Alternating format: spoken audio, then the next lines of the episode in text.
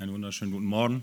Ich freue mich, wieder bei euch zu sein und äh, mit euch gemeinsam ins Wort zu schauen und Schätze aus dem Wort zu heben. Ich weiß nicht, wann das, das letzte Mal, wo ich hier war, das war, glaube ich, ein halbes Jahr oder so, ist es jetzt schon her. Aber jetzt sehen wir uns wieder.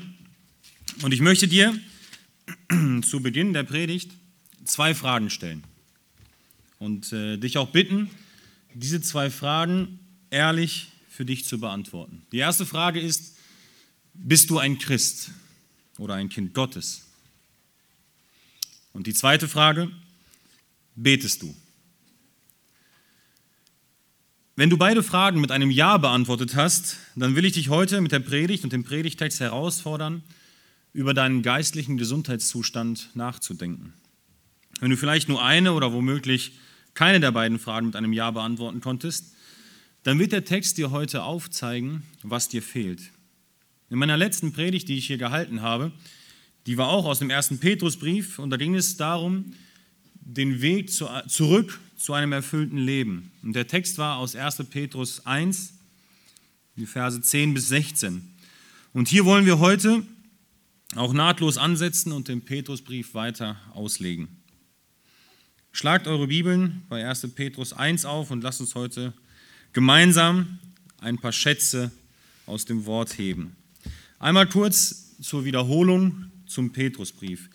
Dieser Brief wurde, wie der Name schon sagt, von dem Apostel Petrus geschrieben und er ist wohl mit die bekannteste Person aus dem Neuen Testament. Er war ein Mann, der Jesus mit voller Leidenschaft nachgefolgt ist und trotzdem immer wieder gestolpert ist. Als er auf dem Wasser ging zum Beispiel oder als er Jesus geleugnet hat vor der Kreuzigung am Feuer.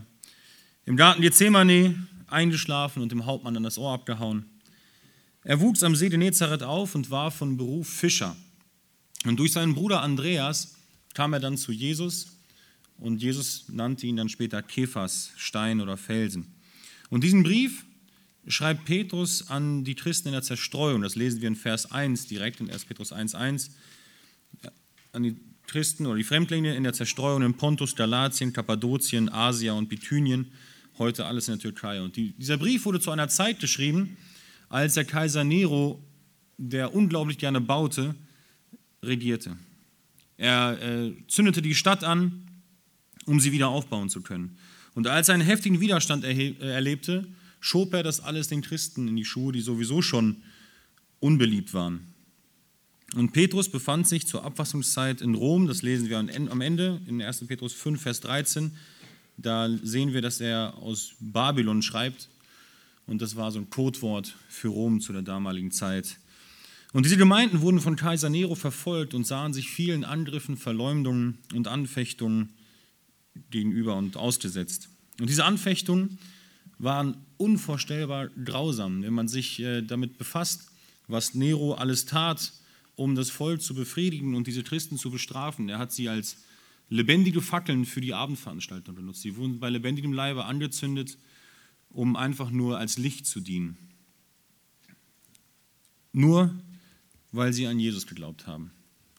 Und diesen Christen schreibt Petrus eine Art Rundbrief. Und man könnte diesen Brief auch als Reiseführer eines Christen auf dieser Welt bezeichnen. In der letzten Predigt aus 1. Petrus 1, 10 bis 16 haben wir anhand von drei Schritten aus den Versen 10 bis 16 den Weg zurück zu einem erfüllten Leben gesehen. Und wenn wir noch einmal kurz auf die Verse schauen, das ist schon ein bisschen her, dann äh, können wir die Gliederung sehen. Die Verse 10 bis 12 war der erste Punkt, schätze deine Berufung.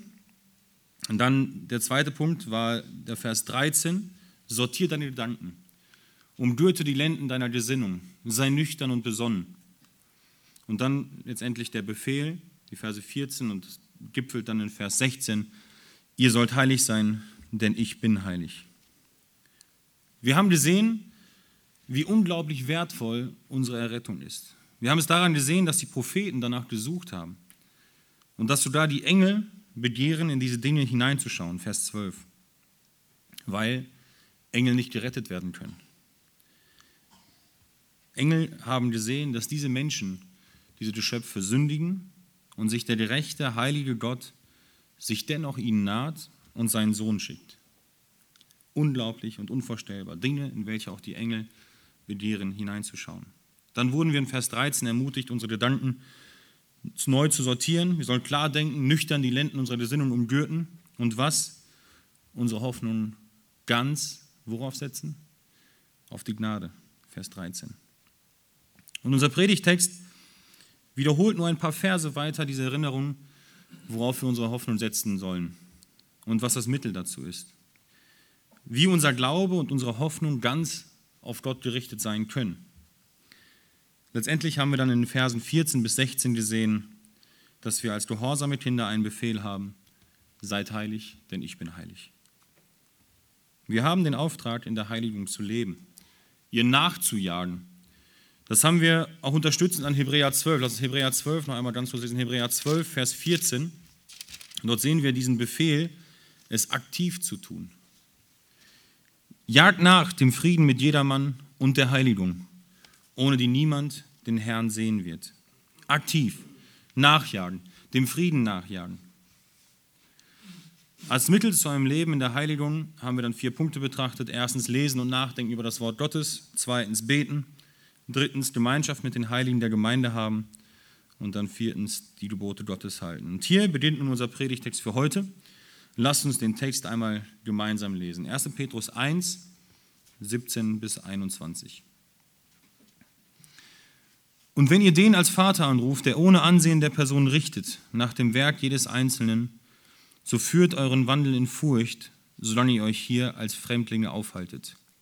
Denn ihr wisst ja, dass ihr nicht mit vergänglichen Dingen, mit Silber oder Gold losgekauft worden seid, aus eurem nichtigen, von den Vätern überlieferten Wandel sondern mit dem kostbaren Blut des Christus als eines makellosen und unbefleckten Lammes.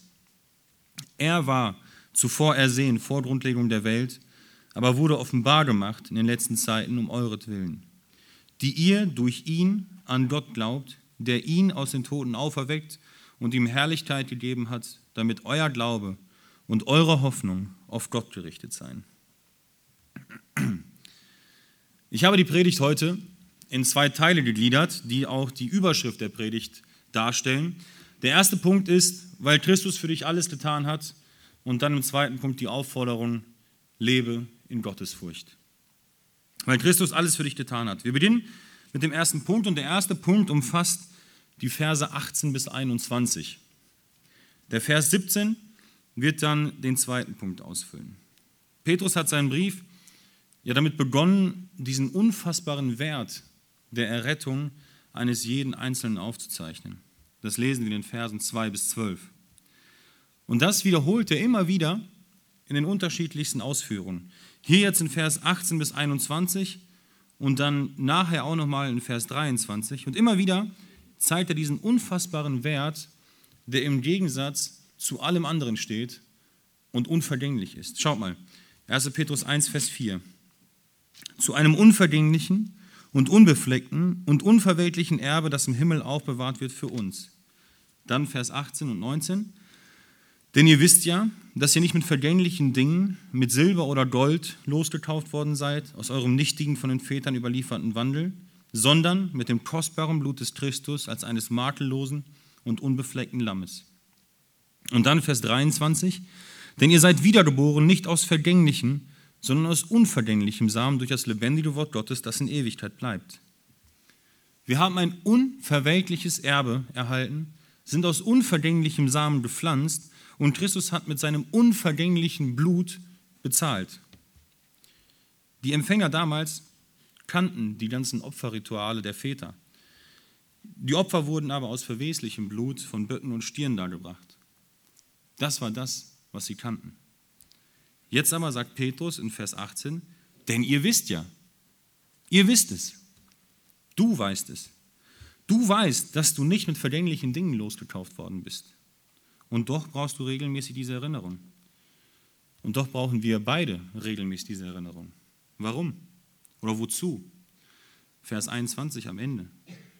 Damit euer Glaube und eure Hoffnung auf Gott gerichtet seien. Daran erinnern wir uns immer wieder beim Mahl des Herrn. Deshalb ist das Mahl des Herrn eine Pflicht für jeden Gläubigen. Wie wichtig ist dir das Mahl des Herrn und die Gemeinschaft mit deinen Geschwistern? Wir haben im Befehl, seid heilig gesehen, dass die Gemeinschaft mit den Geschwistern für dich ein Schritt der Heiligung ist. Petrus ermahnt uns hier wiederholt mit dem, denn ihr wisst ja, er hat ja schon in Vers 14 gesagt, wenn wir Vers 14 einmal kurz reinschauen, als gehorsame Kinder. Wenn du das alles weißt, wenn du ein gehorsames Kind bist, wo bleibt dann die Frucht in deinem Leben? Wenn du dir all diese Segnungen aus den ersten Versen für dich in Anspruch nimmst, sieht man dann auch die Reaktion in deinem Leben? Weil auch zu diesen Segnungen, die wir bekommen haben, lesen wir ja in Vers 2, die auserwählt sind, gemäß der Vorsehung Gottes, des Vaters, in der Heilung des Geistes, wozu? Zum Gehorsam und zur Besprengung mit dem Blut Jesu Christi. Dieser Preis, das Lösegeld, das für dich bezahlt wurde, ist viel mehr wert als vergängliches Gold und Silber. Wie oft sehen wir allerdings in unserem eigenen Leben, dass wir uns vielleicht doch viel mehr dem Mammon zugeschrieben haben als einem Leben in der Heiligung. Oder wie wir später sehen werden, in der Gottesfurcht. Was sind die Prioritäten in deinem Leben, in deinem Alltag? Wenn man sich deinen Wochenplan von letzter Woche anschaut, war es eine Woche, die geprägt war von einem, wie Petrus es hier ausdrückt, nichtigen, von den Vätern überlieferten Wandel? Ich musste da tatsächlich drüber nachdenken diese Woche, äh, weil wir diese Woche, wir waren äh, der Alm, haben Fußball geschaut, ich bin Fußball begeistert. Auch gestern Abend das Fußballspiel war ja auch ein Spiel, das einen so beschäftigt hat. Aber man sieht, dass es nichtig ist. Habe ich dieselbe Begeisterung, dasselbe Feuer, Wie war die letzte Woche bei dir? War es eine Woche, die wirklich diesem nichtigen, von den Vätern überlieferten Wandel nachgeeifert bist? Oder bist du dem Befehl, seid heilig, denn ich bin heilig nachgekommen? Denn ihr wisst ja, dass ihr nicht mit vergänglichen Dingen losgekauft worden seid. Vielleicht schweifst du jetzt mit deinen Gedanken schon ab und denkst, ach, das kenne ich doch schon alles. Aber es ist wie Paulus in Philippa 3,1 auch sagt, euch immer wieder das Gleiche zu schreiben ist mir nicht lästig, euch aber macht es gewiss. Der Preis für deine Errettung war so hoch, dass kein Reichtum auf dieser Welt dies bezahlen könnte. Die Empfänger des Briefes wussten ganz genau, was Petrus damit meinte. Zu der damaligen Zeit war es gang und gäbe, dass Sklaven gehalten wurden, auch unter Christen. Wir lesen von Philemon und Onesimus, Herren und Sklaven. Und wenn jemand einen Sklaven freigekauft hatte, war dies sein Diener. Und dieses Bild verwendet Petrus hier, um deutlich zu machen, hört mal Leute, ihr seid losgekauft und nicht mit irgendwelchen vergänglichen Dingen. Es ist das kostbare Blut des Christus, das einzige Opferlamm, das makellos und unbefleckt ist. Wir lesen im Psalm 49, die Verse 7 bis 9. Sie verlassen sich auf ihr Vermögen und prahlen mit ihrem großen Reichtum. Und doch vermag kein Bruder den anderen zu erlösen. Er kann Gott das Lösegeld nicht geben. Zu teuer ist die Erlösung ihrer Seelen. Kein Geld der Welt könnte uns aus dem Schlamassel, aus dem Dreck befreien. Auch wenn dieser Dreck manchmal so schön zu glänzen scheint. Auch wenn uns die Welt suggeriert, dass das alles doch so nachahmenswert ist. Am Ende ist alles nur Schall und Rauch. Petrus hatte dem Gelähmten an der schönen Pforte bereits in der Apostelgeschichte gesagt, Silber und Gold habe ich nicht, was ich aber habe, das gebe ich dir. Im Namen Jesu Christi des Nazareners steh auf und geh umher. Das ist viel mehr wert als Silber oder Gold. Eine Stelle, die dies auch nochmal unterstützt und unterstreicht, wollen wir uns als Warnung auch nochmal ansehen. Und zwar aus den Sendschreiben. Die Sendschreiben in der Offenbarung. Und zwar das Sendschreiben an die Gemeinde in Laodicea. Offenbarung 3, 14 bis 19. Und dem Engel der Gemeinde von Laodicea schreibe, das sagt der Amen, der treue und wahrhaftige Zeuge, der Ursprung der Schöpfung Gottes.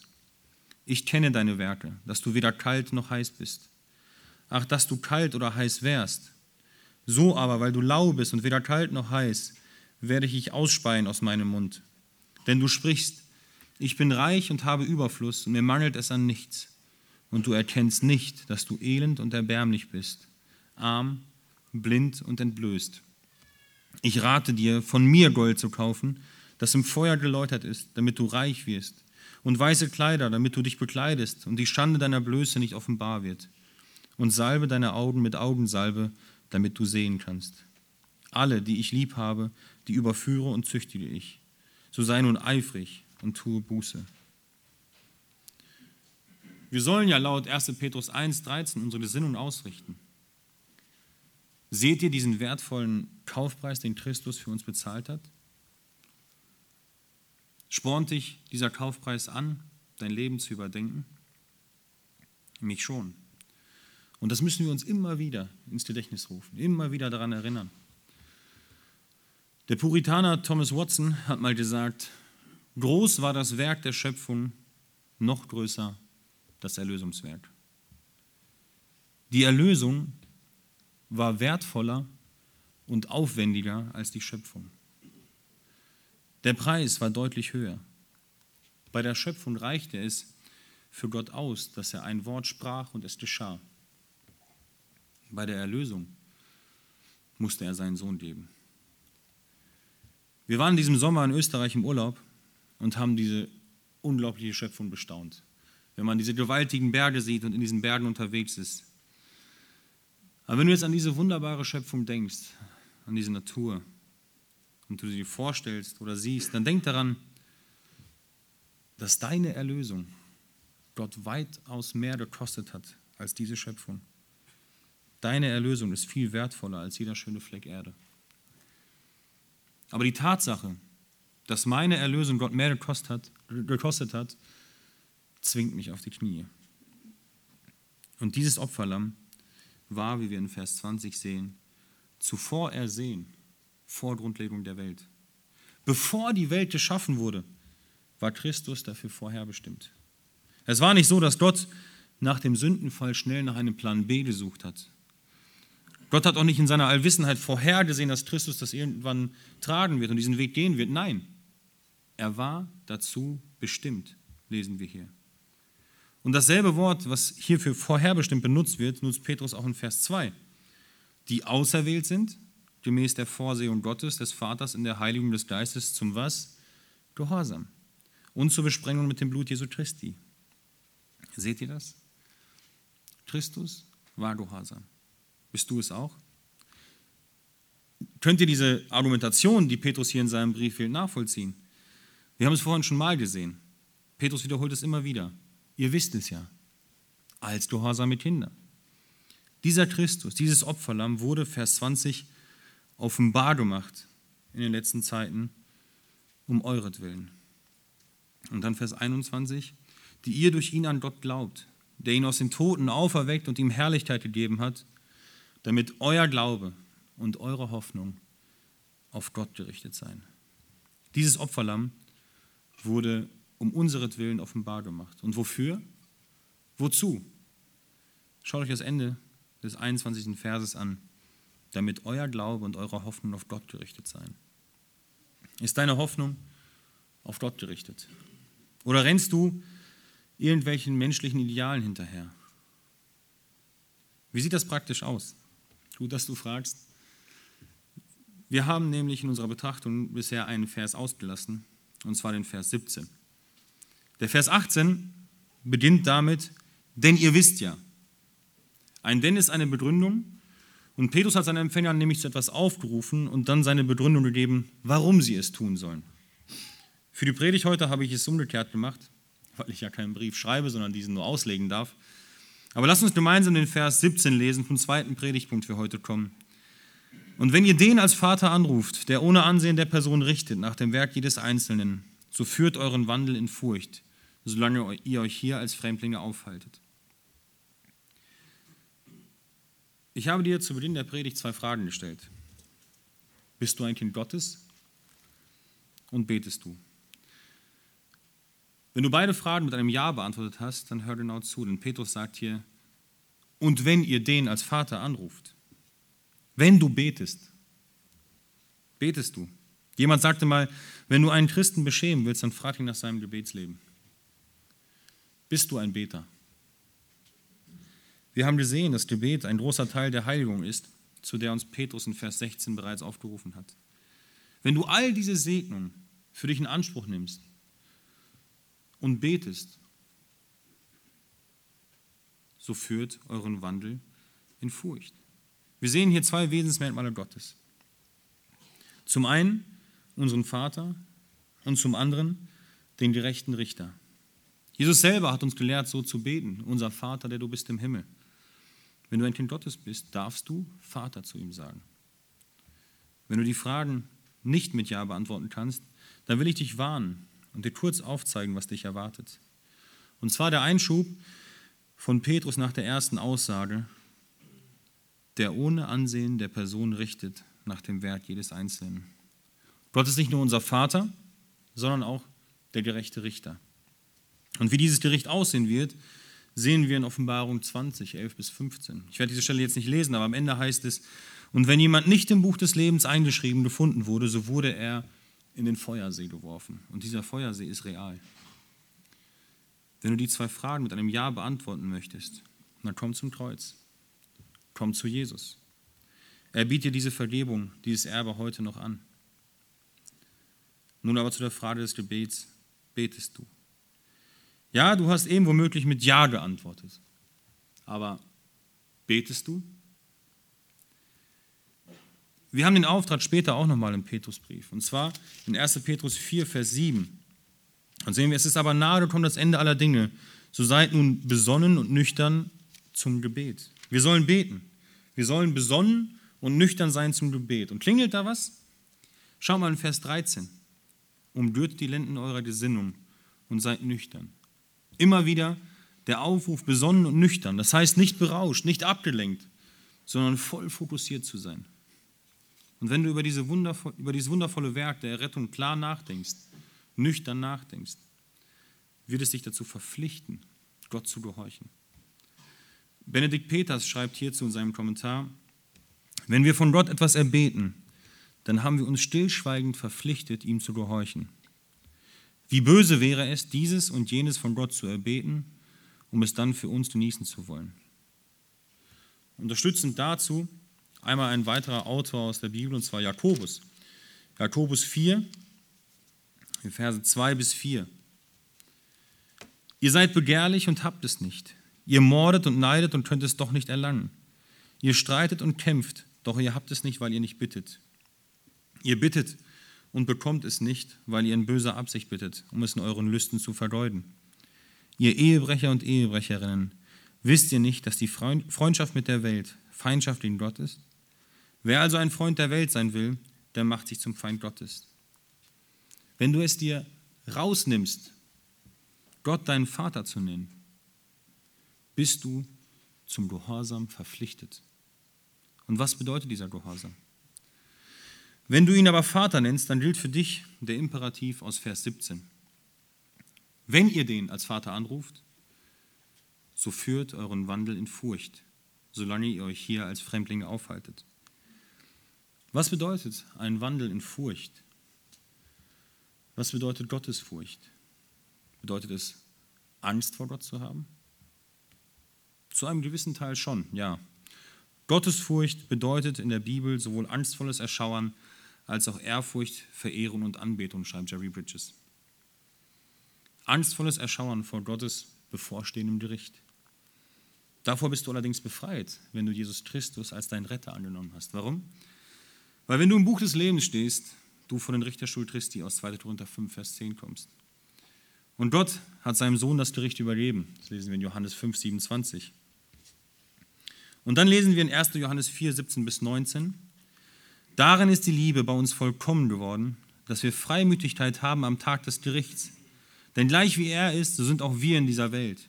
Furcht ist nicht in der Liebe, sondern die vollkommene Liebe treibt die Furcht aus denn die Furcht hat mit Strafe zu tun. Wer sich nun fürchtet, ist nicht vollkommen geworden in der Liebe. Wir lieben ihn, weil er uns zuerst geliebt hat. Das ist wie, wenn du in den Urlaub nach Italien oder Kroatien fährst. Und wenn du auf dem Weg nach Italien oder Kroatien bist, fährst du wohl durch einen dieser zwei großen Tunnel in Österreich, die zahlungspflichtig sind. Du kannst dir vorher eine Videomaut kaufen. Dann kannst du dich ganz links einordnen, fährst vor einer Kamera und es kommt eine grüne Ampel, wo drauf steht, berechtigt. Dann kannst du durchfahren. Wenn du allerdings vorher nicht bezahlt hast, kommt nicht berechtigt und ein Fall nach rechts. Und er führt dich dann zur Seite und du, zwangsläufig entsteht Stau. Wir hatten dieses Jahr mindestens zwei Autos vor uns in dieser Schlange, die nicht berechtigt waren. Ich habe mir dann die Frage gestellt, warum stellst du dich überhaupt hier an? Denkst du, du wirst schon irgendwie durchkommen? Vielleicht dachte die Person auch, dass sie bezahlt hatte oder dass für sie bezahlt wurde. Und genauso ist es auch in unserem Leben. Wenn du ein Kind Gottes bist und dein Name im Buch des Lebens steht, dann ist hinter deinem Namen ein bezahlt, Jesus. Oder wird für dich das verheerende Urteil gesprochen, gehe weg von mir, ich habe dich nie gekannt. Das Schlimme an diesem Urteil, das Jesus selber ankündigt, ist, dass er sagt, und viele, nicht wenige, etliche oder einige, werden kommen und sagen, Herr, habe ich nicht in deinem Namen? Und er wird sagen, ich habe dich nie gekannt. Nicht vergessen, nicht, ah, da war doch mal was. Nein, nie gekannt. Und auch nicht, nicht berechtigt. Fahr noch mal nach rechts. Hier kannst du noch ein Ticket ziehen. Steht dein Name im Buch des Lebens? Wenn ja, bedeutet Gottesfurcht nicht die Angst vor dem Gericht. Denn unser Richter ist gleichzeitig unser Retter. Jerry Bridges schreibt dazu in seinem Buch Leben in Gottesfurcht folgendes. Doch liegt die Hauptbedeutung der Gottesfurcht für den Gläubigen in Anbetung und Ehrerbietung, Ehrfurcht und Staunen. Sie ist eine Herzenshaltung der Anbetung und Liebe, Verehrung und Achtung und konzentriert sich nicht auf Gottes Zorn, sondern auf seine machtvolle Hoheit, seine Heiligkeit und seine übersinnliche Herrlichkeit in Ehrfurcht vor unserem großen, mächtigen, heiligen, herrlichen Gott zu erstaunen und in wahrhafter Anbetung und absolute Hingabe zu gehen. Das bedeutet Gottesfurcht für dich und mich, wenn du ihn als Vater anrufst. Und gerade diese Ehrfurcht fehlt uns häufig im Alltag. Es wird viel zu viel und zu oft betont, dass Gott nur ein Gott der Liebe ist. Jesus will dein Freund sein. Versteh mich nicht falsch. Das sind keine falschen Aussagen, aber sie werden zu überbetont in der heutigen Zeit. Wir lesen in der Bibel nichts von einem Abhängen mit Jesus. Keiner der gottesfürchtigen Männer der Bibel hat sich jemals eines solch lässigen Verhaltens bedient. Wir müssen die ehrfürchtige und scheue Haltung vor unserem Gott wiedergewinnen. In der Gottesfurcht zu leben bedeutet absolute Hingabe. Und Hingabe bedeutet Gemeinschaft mit ihm haben sein Wesen annehmen.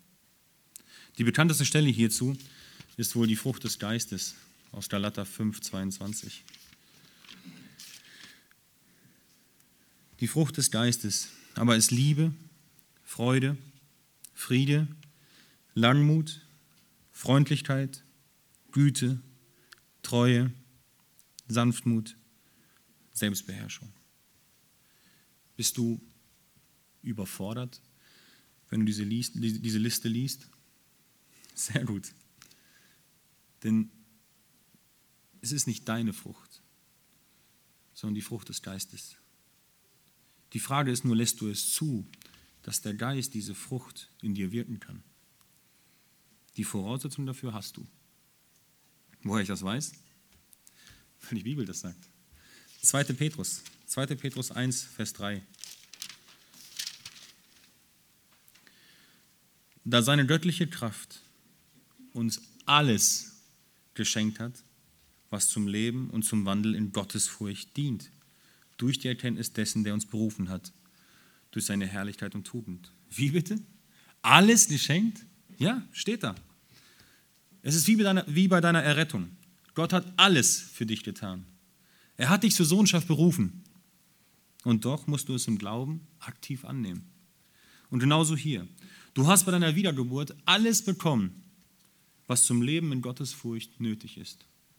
Und doch fordert Petrus dich auf, in der Gottesfurcht zu leben. Nehmen wir einen anderen Autor der Bibel mit dazu, um zu sehen, dass sich dieser Weg wie ein roter Faden durch die Heilige Schrift zieht. 1 Timotheus 4, Vers 7. 1. Timotheus 4, 7. Die unheiligen Altweiberlegenden aber weise ab. Dagegen übe dich in der Gottesfurcht. Paulus sagt hier, übe dich in der Gottesfurcht. Trainiere sie. Und wenn Timotheus das schon nötig hatte, wir erst recht. Wir haben vorhin in der Schriftlesung gelesen, was für ein Zeugnis Paulus Timotheus gibt, was für ein treuer Diener er war. Aber was ist hier mit Üben gemeint? Paulus benutzt hier das Bild von jemandem, der trainiert. Man könnte meinen, er nutzt hier das Bild von jemandem, der ins Fitnessstudio geht. Er schreibt nämlich direkt im nächsten Vers, denn die leibliche Übung nützt wenig, die Gottesfurcht aber ist für alles nützlich, da sie die Verheißung für dieses und für das zukünftige Leben hat. Und hier einmal, er verbietet nicht den Besuch im Fitnessstudio. Es geht um den Fokus. Es nützt wenig. Gottesfurcht ist aber für alles nützlich. Und hier einmal die Frage für dein Leben, wo ist dein Fokus? Und bevor du jetzt sagst, ja, gut, dass wir das mal alle hören mit dem Fitnessstudio. Schau mal, was Paulus in 1 Timotheus 4,7 davor gesagt hat. Die unheiligen Altweiberlegenden aber weise ab. Womit beschäftigst du dich? Mit Klatsch und Tratsch? Und man könnte ja auch sagen, mit allen Dingen, die dich von der Gottesfurcht wegbringen. Wir sehen, wir werden immer wieder dazu aufgefordert, ein Leben in der Gottesfurcht zu leben. Und gelebte Gottesfurcht ist eine völlige Hingabe zu Gott. Ich habe mal folgenden Satz gelesen, der mich sehr zum Nachdenken gebracht hat.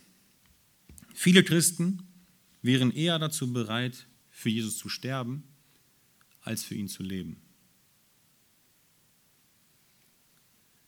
Wenn man dich fragen würde, bist du bereit, für Christus zu sterben? Dann würden die meisten, wenn es nicht unbedingt um Folter handelt, nicht lange zurückschrecken und sagen, ja bin ich. Aber bist du auch bereit, für ihn zu leben? Ihn in den unangenehmen Situationen deines Lebens zu bezeugen und dich zu ihm zu bekennen? Du sollst deinen gesamten Alltag in die Hände Gottes legen, egal was du tust. Paulus sagt in 1. Korinther 10, 31, ob ihr nun esst oder trinkt oder sonst etwas tut, tut alles zur Ehre Gottes. Hier noch ein weiteres Zitat, diesmal von William Law. Ein hingegebenes Leben ist ein Leben, das Gott gehört.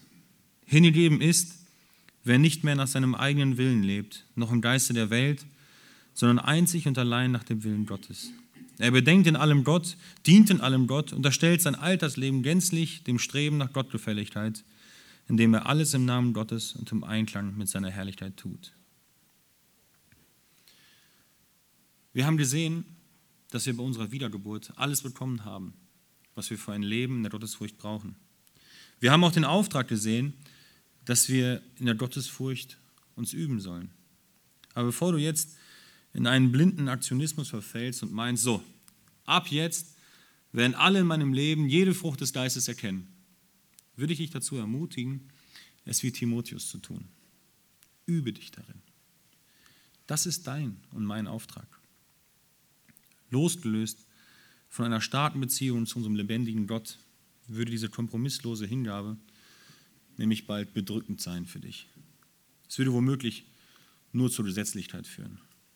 Aber wie tun wir das? Indem wir Zeit mit dem Herrn verbringen, indem wir beten. Wir lesen in seinem Wort. Verbringen Zeit mit unseren Geschwistern. Genau das ist das, wozu Petrus uns auffordert. Schaut mal im Text, die Bibel ist so genial. Vers 22 bis 23. Da ihr eure Seelen im Gehorsam gegen die Wahrheit gereinigt habt durch den Geist zu ungeheuchelter Bruderliebe. So liebt einander beharrlich und aus reinem Herzen. Denn ihr seid wiedergeboren, nicht aus vergänglichem, sondern aus unvergänglichem Samen, durch das lebendige Wort Gottes, das in Ewigkeit bleibt. Und dann direkt weiter, Kapitel 2, 1 bis 3. So legt nun ab alle Bosheit und allen Betrug und Heuchelei und Neid und alle Verleumdungen und seid als neugeborene Kindlein begierig nach der unverfälschten Milch des Wortes, damit ihr durch sie heranwachst, wenn ihr wirklich geschmeckt habt, dass der Herr freundlich ist. Das sind deine und meine Hausaufgaben. Und das sind dieselben Hausaufgaben, wie wir sie schon im Befehl Seid heilig und ich bin heilig mitgenommen haben. Gottesfurcht bedeutet, Gott ähnlicher zu werden. Pflege die Beziehung zu ihm und es wird dein Verhalten wesentlich bestimmen und verändern. Sei begierig nach der unverfälschten Milch des Wortes, damit du durch sie heranwächst. Einen Aspekt aus unserem heutigen Predigtext möchte ich aber nicht unter den Tisch fallen lassen, bevor ich die Predigt schließe. Petrus sagt in Vers 17 außerdem, dass wir unseren Wandel in Furcht führen sollen, solange ihr euch hier als Fremdlinge aufhaltet. Wir sind hier auf dieser Erde nur Fremdlinge. Und trotzdem leben wir häufig die meiste Zeit unseres Lebens im Hier und Jetzt und nicht mit der Perspektive Ewigkeit. Es ist so, als würden wir in ein fremdes Land in den Urlaub fahren für eine Woche. Du würdest in deiner Ferienwohnung ankommen und die Möbel würden dir so gar nicht gefallen. Dann würdest du sofort nach dem nächsten Möbelhaus suchen, hinfahren, eine neue Küche, ein neues Wohnzimmer, ein neues Bad, neue Garderobe suchen und aussuchen und kaufen.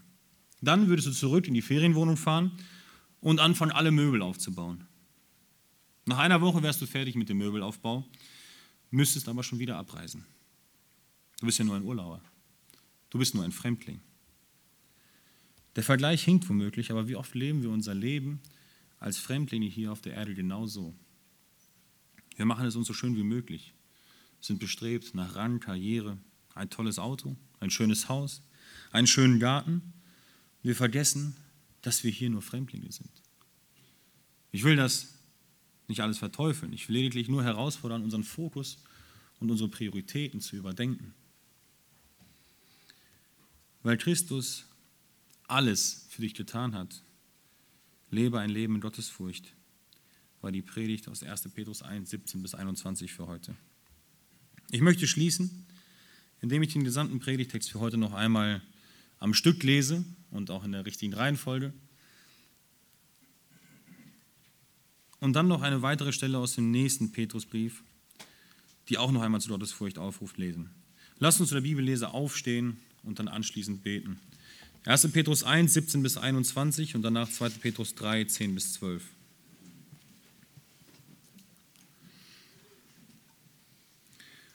Und wenn ihr den als Vater anruft, der ohne Ansehen der Person richtet, nach dem Wert jedes Einzelnen, so führt euren Wandel in Furcht, solange ihr euch hier als Fremdlinge aufhaltet. Denn ihr wisst ja, dass ihr nicht mit vergänglichen Dingen, mit Silber oder Gold losgekauft worden seid, aus eurem nichtigen, von den Vätern überlieferten Wandel, sondern mit dem kostbaren Blut des Christus, als eines makellosen und unbefleckten Lammes. Er war zuvor ersehen vor Grundlegung der Welt aber wurde offenbar gemacht in den letzten Zeiten um euretwillen, die ihr durch ihn an Gott glaubt, der ihn aus den Toten auferweckt und ihm Herrlichkeit gegeben hat, damit euer Glaube und eure Hoffnung auf Gott gerichtet seien. Dann 2. Petrus 3, 10 bis 12. Es wird aber der Tag des Herrn kommen wie ein Dieb in der Nacht. Dann werden die Himmel mit Krachen vergehen, die Elemente aber vor Hitze sich auflösen und die Erde und die Werke darauf verbrennen. Da nun dies alles aufgelöst wird, wie sehr solltet ihr euch auszeichnen durch heiligen Wandel und Gottesfurcht, indem ihr das Kommen des Tages Gottes erwartet und ihm entgegeneilt, an welchem die Himmel sich in Blut auflösen und die Elemente vor Hitze zerschmelzen werden. Mein himmlischer Vater, ich komme zu dir und danke dir, dass du deinen Sohn auf die Erde gesandt hast, dass wir durch deinen Sohn uns dir nahen dürfen, dass wir zu dir reden dürfen, mit dir beten dürfen und dass wir Gemeinschaft mit dir haben dürfen. Danke dafür, dass du uns zu deinen Kindern gemacht hast und dass du uns alles gegeben hast und alles geschenkt hast, was wir zu einem Leben in Gottesfurcht brauchen. Verdieb, wo wir in unserem Alltag, in unserem Leben dies nicht immer im Fokus haben und hilf uns, einem jeden Einzelnen, der heute hier ist, dass dieses Wort Frucht bringen kann, in die Herzen gepflanzt wird und dass wir zurück zu deinem Wort gehen, immer wieder die Gemeinschaft mit dir suchen, die Gemeinschaft mit Geschwistern suchen, uns auferbauen lassen und dieser, diesem Leben in Gottesfurcht nachzujagen. Gib du mir persönlich Kraft dazu, uns allen, die hier sind, segne diesen Sonntag. Und ich danke dir dafür. Amen.